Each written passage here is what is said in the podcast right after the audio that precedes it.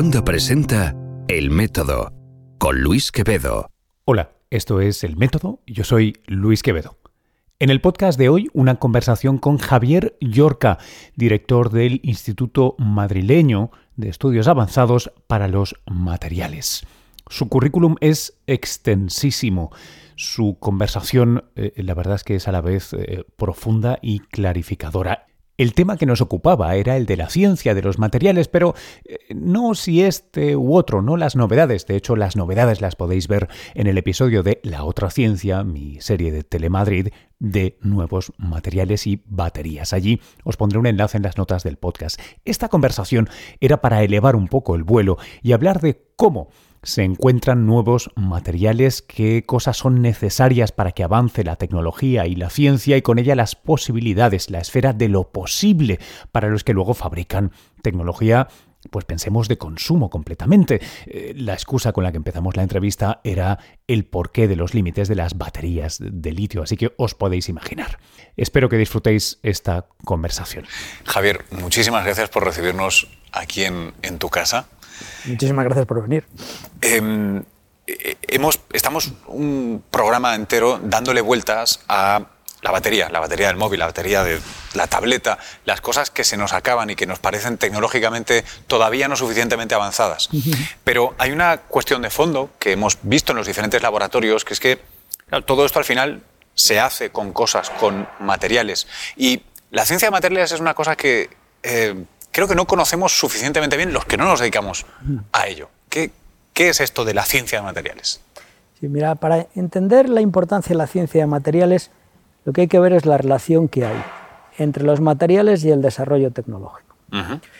Entonces, cuando uno mira a las tres últimas revoluciones industriales, uno ve que ha habido siempre tres factores esenciales para que una revolución industrial pueda aparecer, que son el desarrollo de una ciencia, el desarrollo de un material y el desarrollo de la tecnología. En la primera revolución industrial, la ciencia es la química, que se desarrolla a finales del siglo XVIII, principios del XIX.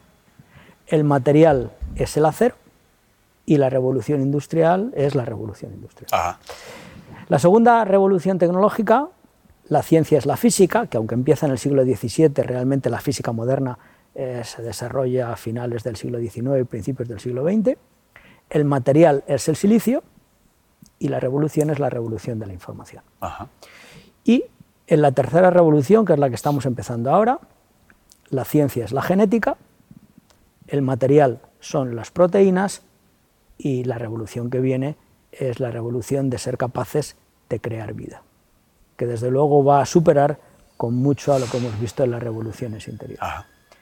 Y lo importante de darse cuenta aquí es que en todos estos procesos hay un factor clave que es el descubrimiento y el desarrollo de un material. Sin material no es posible que haya esa revolución. Por eso la ciencia de materiales es uno de estos key enablers que permiten el desarrollo de nuevas tecnologías y por tanto se encuentra siempre tan involucrado o tan relacionado con las revoluciones industriales y las revoluciones tecnológicas ahora me estás trayendo a la mente, eh, tirando mucho más para atrás, cómo entendemos la historia de, nuestra especie o de la civilización, ¿no? desde la edad de piedra, mal llamada de piedra, porque no fosilizan otros materiales, pero bueno, de piedra, bronce, el, cobre. Cobre, efectivamente. Si es que el desarrollo tecnológico tiene mucho que ver con los materiales, lo ha tenido en el pasado y lo sigue teniendo hoy. Por eso, para desarrollar tecnología es importante desarrollar nuevos materiales con nuevas propiedades. Ajá. Eh, pero sí que es cierto que las cosas están, bueno, siempre están cambiando, pero ahora están cambiando eh, mucho gracias seguramente a ese acúmulo de revoluciones científicas. ¿no? Antes descubrir un material, pues no digo que fuera levantar una piedra y encontrar algo nuevo, pero sí que había una cosa empírica de prueba y error que ahora al menos estáis transformando. Sí, de hecho hay cambios importantes que permiten que el desarrollo tecnológico sea más rápido. Eh, como tú has dicho antes, el descubrimiento de un material antes era algo que ocurría por casualidad. De pronto alguien encontraba un nuevo material, investigaba y veía que tenía nuevas propiedades. Luego, para desarrollar nuevos materiales, lo que se hizo fue intentar la tecnología de la prueba y el error. O sea, yo mezclo esto, lo uno con lo otro, lo mezclo lo de más allá, y bueno, veo si funciona y vuelvo otra vez a empezar y vuelvo otra vez a empezar.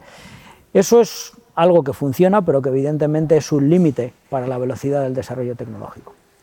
Lo que está ocurriendo es que ahora nos estamos encontrando con un nuevo paradigma que está cambiando la capacidad a la cual podemos realizar nuevos descubrimientos, que es el uso de la simulación. Debido a la mejora de la capacidad de cálculo de los ordenadores, al desarrollo de nuevas herramientas, pues nosotros ahora somos capaces de procesar imágenes de realidad virtual.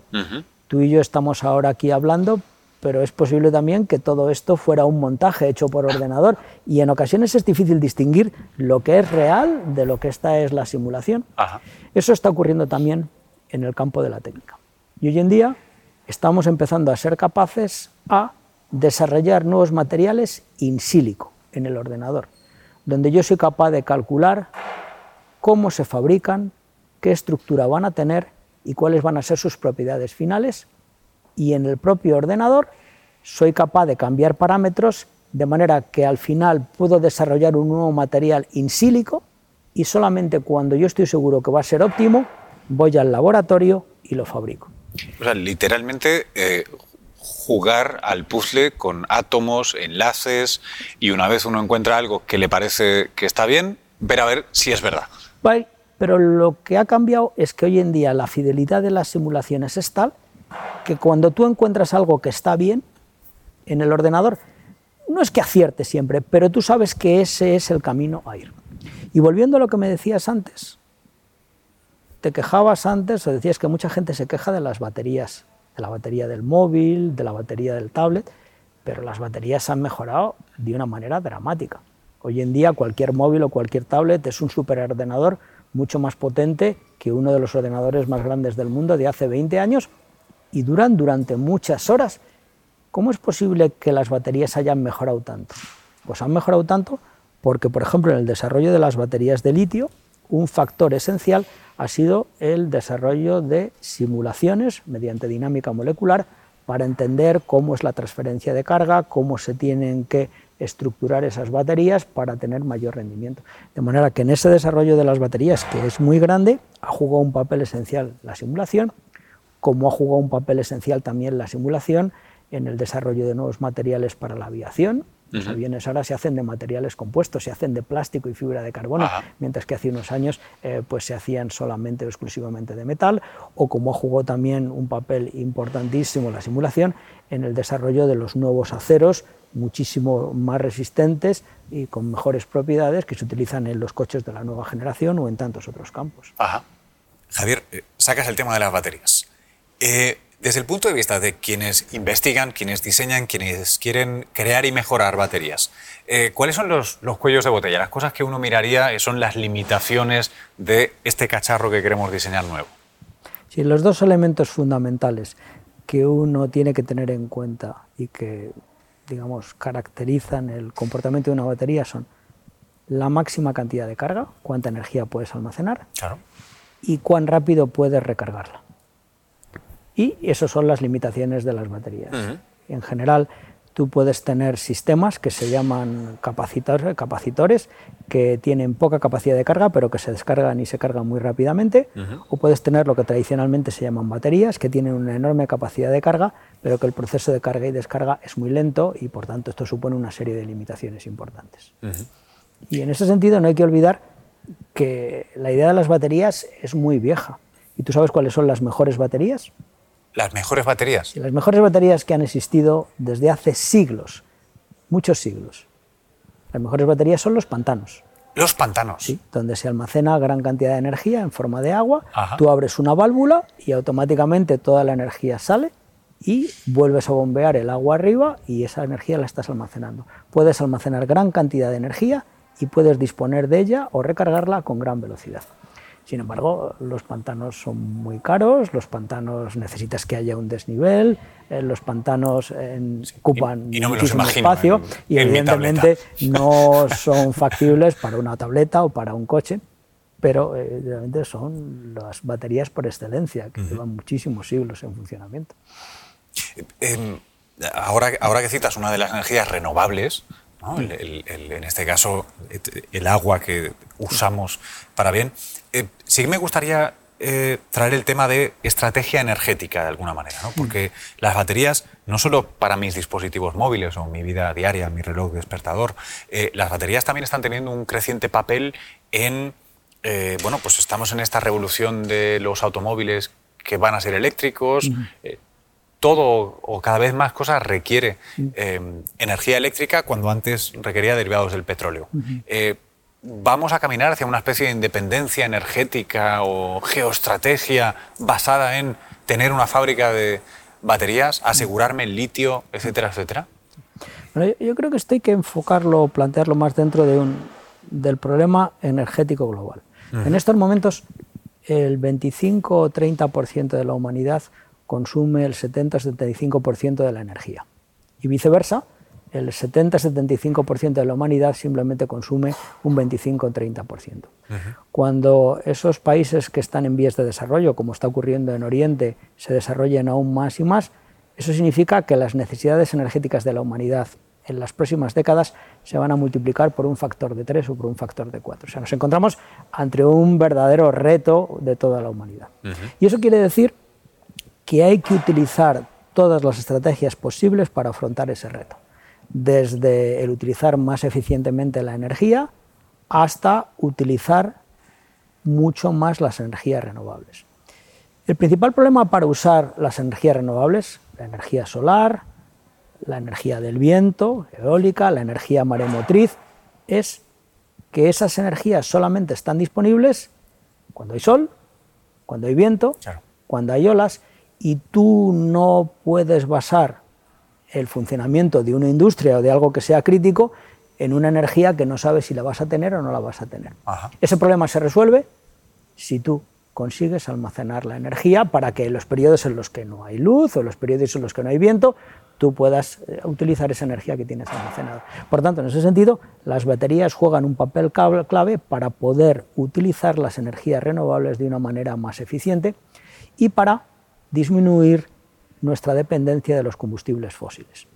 Y nuestra dependencia de los combustibles fósiles no es buena por varias razones. Una de ellas por el efecto invernadero, que es bien conocido, pero una segunda es porque fabricar gas o petróleo es un proceso que tarda millones de años y es mucho mejor utilizar ese gas y ese petróleo para fabricar nuevos materiales, plásticos, polímeros, que tienen múltiples aplicaciones, que no quemarlo, que realmente es estar malgastando unos recursos que han tardado millones de años en eh, crearse. Por lo tanto, digamos, las baterías juegan un papel crítico en ese proceso de uso racional de los recursos energéticos que van a ser necesarios para el desarrollo de la humanidad en las próximas décadas. Claro. Es cierto que los combustibles fósiles nos hacen vivir a crédito energéticamente. Sí, es un buen ejemplo. La, renovable en este caso sería bueno, pues tener un, balance de caja adecuado o mejor.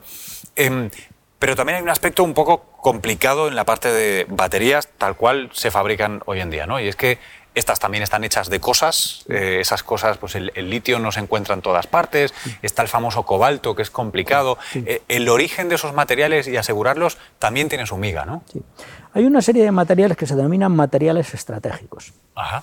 Y se denominan materiales estratégicos porque cumplen una de dos condiciones. O bien son materiales muy escasos en la superficie de la Tierra y por tanto el suministro de esos materiales es limitado, o bien porque los mayores recursos de esos materiales, las minas, se encuentran localizadas en algunos países y por tanto existe una dependencia geopolítica con respecto a esos países si en un momento dado pueden cortar todo el suministro al resto del mundo o simplemente si por cuestiones eh, guerra, terrorismo, etcétera, eh, pues también limitan eh, ese suministro. Entonces, uno de los desarrollos importantes hoy en el día en la ciencia de materiales es descubrir o identificar cuáles son esos materiales críticos y sustituirlos por otros materiales que sean más abundantes y que den el mismo comportamiento. Eh, por ejemplo, un ejemplo claro que está relacionado con el tema de la energía es todo el tema de la iluminación. En pocos años, toda la iluminación ha pasado a ser de lámparas incandescentes, de tubos, eso, a los LEDs. Los LEDs son dispositivos que normalmente emiten luz de un color azul, de mucha energía, pero luego esa luz azul brillante hay que transformarla en luz de todos los demás colores y en luz blanca. Y para hacer eso se utiliza un fósforo, que es un recubrimiento que está hecho de un granate de tierras raras. Esas tierras raras se encuentran en las mayores minas del mundo, localizadas en China, y por tanto existe hoy en día un enorme interés en sustituir esos granates por otros materiales. Y de hecho aquí en el Instituto de Materiales pues tenemos un investigador que ha hecho un desarrollo fundamental consiguiendo sustituir esas tierras raras por proteínas fluorescentes que no solamente son mucho más baratas, sino que además es un material ecológico. Desarrollos de este estilo para encontrar nuevos materiales que sustituyan a materiales estratégicos, hoy en día es uno de los elementos esenciales o de los temas importantes de investigación en el mundo de la ingeniería de materiales. Javier, ahora que citas eso, eh, estuvimos visitando de hecho el, laboratorio, es una cosa que eh, sorprendía mucho y de repente, oyéndote a ti decirlo, me doy cuenta que encaja perfectamente con lo que me decías al principio, con que la revolución industrial tecnológica en la que estamos ahora mismo es orgánica, ¿no? Es, es está, tiene que ver con la biología. Em, claro, yo cuando pienso en nuevos materiales, igual porque pues, pues me, empecé a formar en esto en otra época, pienso en, en que hacéis los físicos, los químicos, los ingenieros de materiales, pero de repente no pienso que nadie pueda venir desde la biología a usar una proteína para hacer un recubrimiento para iluminación. Eso es ciertamente sorprendente. Hay, hay, muchas, hay muchos proyectos, mucha gente investigando en esta intersección, biología, ciencia de materiales. Vamos a ver, un paradigma de la ingeniería de materiales es que las propiedades de un material no dependen solo de su composición química, sino que dependen también de su estructura, de cómo está organizado los átomos o las moléculas dentro del material. Y de hecho, en muchas ocasiones lo que se descubre es que más importante que la composición química es la estructura del material. Por tanto, el desarrollo de la ciencia de materiales, cuando la tabla periódica ya se encuentra llena, es en desarrollar nuevas estructuras. Desde el punto de vista tecnológico, las estructuras más complicadas que el hombre ha desarrollado hasta ahora son los microprocesadores. En un volumen de material muy pequeño, yo eres capaz de meter millones y millones de transistores y esos millones y millones de transistores se procesan mediante una técnica secuencial. Tú echas una capa de material y luego encima otra capa y luego encima otra capa y luego encima otra capa. Y hay una característica importante que es que si una sola de esas capas falla, el dispositivo ya no funciona lo cual limita la complejidad de los dispositivos y de las estructuras que se pueden fabricar con esta técnica secuencial.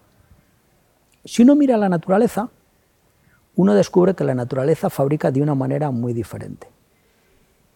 Pone toda la información en una célula, esa célula va creciendo y se va multiplicando, pero va creciendo y se va multiplicando de una manera inteligente, de manera que si uno le impide crecer por un lado, pues es capaz de crecer por otro lado y es capaz de fabricar seres vivos que tienen las mismas capacidades y que sin embargo son ligeramente diferentes unos de otros.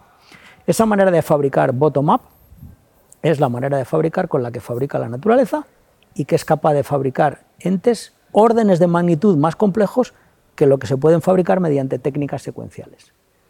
Y por tanto, si uno realmente quiere fabricar estructuras extraordinariamente complicadas, lo que manera de fabricarlas es utilizando las técnicas de ingeniería genética. Y al final, ensamblando un pequeño número de proteínas con distintas conformaciones, uno puede tener propiedades completamente diferentes, propiedades eléctricas, propiedades térmicas, propiedades lumínicas. De manera que el futuro de la ingeniería de materiales se tiene que ver con la genética, con el ser el capaz de desarrollar estructuras que se autoconstruyan a sí mismas para obtener estructuras muy complicadas y por tanto con propiedades emergentes nuevas. Y eso realmente es la próxima revolución. Yo siempre digo que si ahora tuviera 18 años y tuviera que empezar a estudiar, lo que estudiaría ahora es ingeniería genética, que es la ciencia del futuro y que con las proteínas dará lugar a una nueva revolución, la revolución de la vida, que es una de las revoluciones a las que la nueva generación se va a tener que enfrentar. Y es importante no olvidar además que cada una de estas revoluciones lo que le concede y lo que le da al ser humano es mucho más poder. Junto con más poder es importante que también crezcan a la vez eh, los contenidos éticos. No todo lo que es técnicamente posible es desde el punto de vista fáctico deseable. La energía atómica es un clarísimo ejemplo, con ella se puede producir energía, se pueden curar enfermedades, pero no olvidemos que el primer uso que desgraciadamente los hombres hicimos de la energía atómica fue coger dos bombas y tirárselas al vecino y matar a decenas o cientos de miles de personas. Bueno, estos nuevos retos tecnológicos, estas nuevas capacidades que tenemos en nuestra mano, también requieren por parte de los científicos y por parte de toda la sociedad un concienciamiento mucho más profundo de cuáles son los límites éticos del uso de la tecnología. Igual que crece la hierba, o sea, tú lo que haces es que tú plantas la semilla y te va creciendo la cera. O sea, es, una manera diferente de fabricar. En vez de ser una manera de fabricar que es top-down, cuando tú vas poniendo una capa encima de otra, una capa encima de otra, así es como se hacen los microchips, eso es un bottom-up. Tú lo que haces simplemente es poner la semilla y esa semilla se va autoorganizando y va creciendo y va creando la estructura. Entonces es un cambio completo en el, paradigma. Esa es la manera de fabricar estructuras complicadas, extraordinariamente complicadas, como es un ser humano. O sea, ¿qué más complicado que un ser humano? Oye, y en nueve meses la verdad es que quedamos bastante bien, vamos, mejorando lo presente.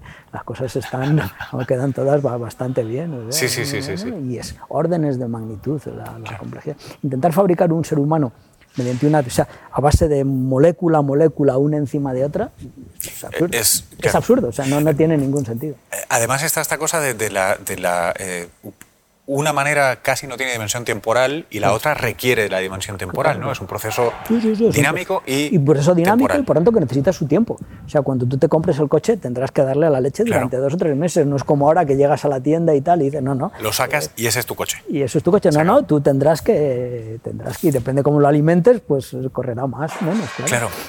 Y, luego hay otro concepto, por ejemplo, que me fascina, que es, eh, eh, en biología, o sea, un equilibrio en la, en la física newtoniana, si se quiere, un equilibrio es algo cuyas fuerzas están compensadas y se acabó. En biología un equilibrio siempre son dos procesos en activo que, están igualados, pero los equilibrios siempre tienen... Eh, la vida es un, proceso dinámico. o sea, no existe nunca un proceso estático, la vida es siempre dinámico.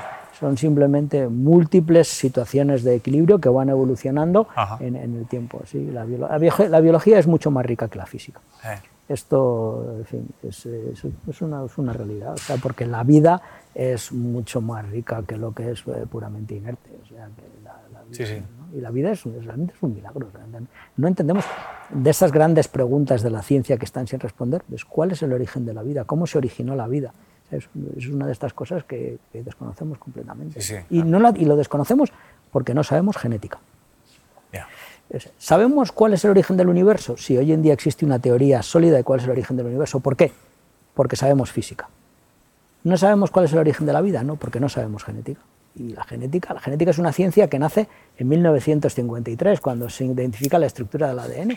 Pero claro, la física nace en 1600 y pico, cuando Newton, eh, digamos, enuncia mm. las, las, leyes del movimiento. ¿no? La física se ha desarrollado durante bastantes siglos, la genética está en la infancia y y hay que saber mucha más genética para poder entender cómo fabricar proteínas y lógicamente luego para que eso nos permita tener el secreto de cómo fabricar entes vivos o estructuras complicadas, muy complicadas. Voy a intentar formular esta pregunta. Em, ¿Cómo sería ese mundo en el que los materiales con los que construimos eh, participan de esa, eh, de, esa biología, eh, tienen esa parte orgánica. Estoy ahora de repente, eh, me vienen muchas imágenes de ciencia ficción a la cabeza, ¿no? de estos, estos mundos alienígenas en los que está vivo el edificio de uno u otro sentido, ¿no? estas ventanas que son orgánicas y reaccionan a la luz, estas... ¿Es algo así? O... Realmente eh, es difícil predecir el futuro. Sí, sobre todo el futuro. ¿eh? Sí, no, los economistas saben muy bien predecir el pasado y explicar por qué hemos tenido crisis, pero luego cuando les pides que te predigan cuál va a ser el futuro, tienen más problemas y cuando lo hacen no siempre aciertan. De manera que no es fácil saber eh, cómo se va a desarrollar la tecnología. Y no es fácil saber cómo se va a desarrollar la tecnología porque, como te decía al principio, el proceso de desarrollo tecnológico tiene tres factores, que es el desarrollo de una ciencia, el desarrollo de un material y el desarrollo tecnológico. En el caso concreto de la ciencia, la ciencia es la ingeniería genética y realmente de ingeniería genética aún existen muchas cuestiones fundamentales que desconocemos. Aunque hayamos secuenciado el genoma humano, pero no sabemos por qué unos genes se expresan o otros genes no se expresan, eh, no sabemos eh, cuáles son las causas de, que dirigen las mutaciones en una dirección y otra. En tanto y en cuanto no sepamos cuáles son las leyes fundamentales de la genética, será muy difícil predecir cuál es el futuro. es como si yo hubiera querido predecirte cómo sería la revolución de la información antes de que se hubiera desarrollado la mecánica cuántica. Pues realmente las predicciones que hubiera hecho eh, con las herramientas que tenía a mano hubieran sido muy pobres.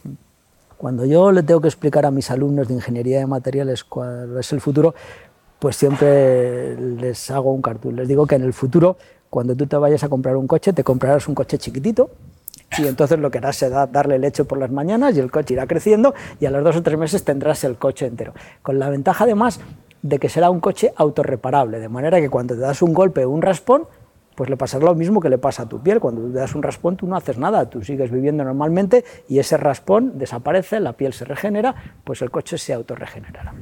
Pues esto evidentemente no deja de ser más que una caricatura, pero en cualquier caso lo que sí creo que veremos serán materiales inteligentes, materiales que son capaces de interaccionar con el ambiente y con la realidad de una manera mucho más directa, materiales que sean capaces de autorrepararse, y todas esas cosas pues son cosas que los distintos campos eh, de la técnica pues ya están empezando a aparecer, pero realmente lo único que puedo decir es que el futuro aparece muy brillante, pero a veces el brillo del sol es tan grande que te impide apreciar cuáles son los detalles. Es simplemente una aventura en la que merece la pena estar involucrado. Citabas ahora una propiedad de la que se ha escrito un montón y se especula mucho, pues es muy atractiva, ¿no? Es esta idea de tener esta pared eh, o este, este polímero que lo rasgas y bueno, no pasa nada, se vuelve a cerrar. Eh, esta idea de que eh, de la, ahora construimos con materiales que perduran de una manera monolítica y pasaríamos a materiales que perduran cambiando, perduran en, en el cambio. ¿no? esto es una cosa muy, muy interesante, pero fundamentalmente cambia la manera de, pensar, de diseñar, de, de bueno, cambia la manera de fabricar. O sea, cuando uno piensa en un material que se autorrepare, ¿qué mejor que la piel? La piel humana, la piel eh, de cualquier ser vivo. Claro, lo que pasa es que luego tenemos cicatrices, ¿no? Yo tengo una cirugía aquí, una rotura. Eh, eh, las cosas se pueden reparar y se pueden reparar hasta un cierto límite, o sea, no siempre, pero, pero se pueden reparar bastante bien. Lo que cambia es la manera de entender los materiales. Hasta ahora estamos acostumbrados a utilizar los materiales elementales que uno tiene en la tabla periódica para fabricar nuevos materiales. Los nuevos materiales en muchos casos estarán formados por proteínas y proteínas están formadas básicamente por cuatro elementos químicos que son carbono, nitrógeno, oxígeno e hidrógeno. Y las propiedades de una proteína depende no solamente de la cadena de la proteína, sino también de su conformación, de cuál es su forma espacial. De manera que en la medida que entendamos mejor cómo se conforman las proteínas y cómo esa forma espacial les da nuevas propiedades, se nos abre un nuevo campo de diseño. Ya no es solamente los elementos químicos, ya no es solamente la estructura, es también la conformación espacial la que da nuevas propiedades. Claro, eso abre muchísimas propiedades, muchas posibilidades nuevas al, al, diseño. O sea, digo, nos encontramos dentro de una nueva frontera. Nos encontramos en la misma situación, si quieres, que se encontraba la física en el año 1900, cuando los físicos decían que la física estaba hecho, prácticamente quedaba por predecir el efecto fotoeléctrico y un par de cosas más, las leyes de la mecánica, del electromagnetismo, y de pronto, pues un señor que se llama Einstein, en 1905, pues predice el efecto fotoeléctrico, por eso le dieron el Nobel, y luego empieza a haber una serie de descubrimientos muy rápidos, la mecánica relativista, la mecánica cuántica, y se abre un nuevo mundo. Esa es la situación en la que se encuentra la ingeniería genética hoy en día y lo que es de esperar es que en un periodo de tiempo corto, que es difícil decir cuánto, pues realmente seamos capaces de controlar la expresión de los genes, seamos capaces de controlar la fabricación de proteínas, la fabricación de estructuras complejas, seamos capaces de fabricar tejidos y órganos y todo eso en combinación con el expertise o la experiencia que tenemos de fabricar materiales inorgánicos, de fabricar polímeros, eh, todo eso que se puede hibridar para realmente fabricar nuevas estructuras muy complejas con nuevas propiedades. Pero, pero es un futuro brillante que yo realmente como científico pues no me siento muy cómodo especulando porque uno ya puede entrar en lo que es la ciencia ficción, que es algo que está muy bien cuando uno se da cuenta que es literatura y no ciencia. Javier, muchísimas gracias. Gracias a vosotros por venir aquí, ha sido un placer teneros con nosotros. El método, con Luis Quevedo.